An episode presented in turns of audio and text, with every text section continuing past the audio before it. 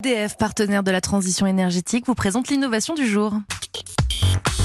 Et l'innovation du jour, ce samedi matin encore, c'est bien sûr avec Anissé Mbida. Bonjour Anissé. Bonjour Bernard. Anissé, voilà une innovation qui pourrait bien nous être utile, à vous comme à moi, dans une semaine exactement.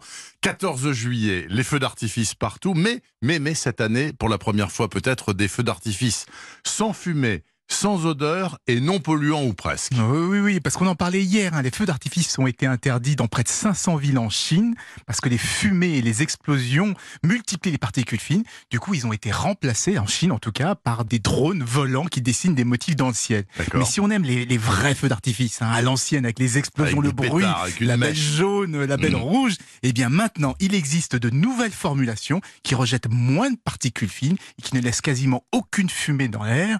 Et en plus, aura plus cette odeur caractéristique, hein, cette odeur d'œuf pourri. Hein, je sais qu'il y en a beaucoup qui adorent. Et ça, ça intéresse les événements sportifs, les concerts, parce qu'on pourra faire des spectacles pyrotechniques à l'intérieur des stades sans mauvaise odeur, sans gâcher la vue avec des vilaines fumées blanches. D'accord. Et les villes qui organisent des feux d'artifice, elles devraient être intéressées aussi, en toute logique. Eh ben, malheureusement, elles sont pas trop intéressées, tout simplement parce que ces nouvelles formules, elles sont quand même beaucoup, beaucoup plus chères que les actuelles. Et aujourd'hui, il n'y a pas de loi qui oblige à utiliser des feux d'artifice moins polluants.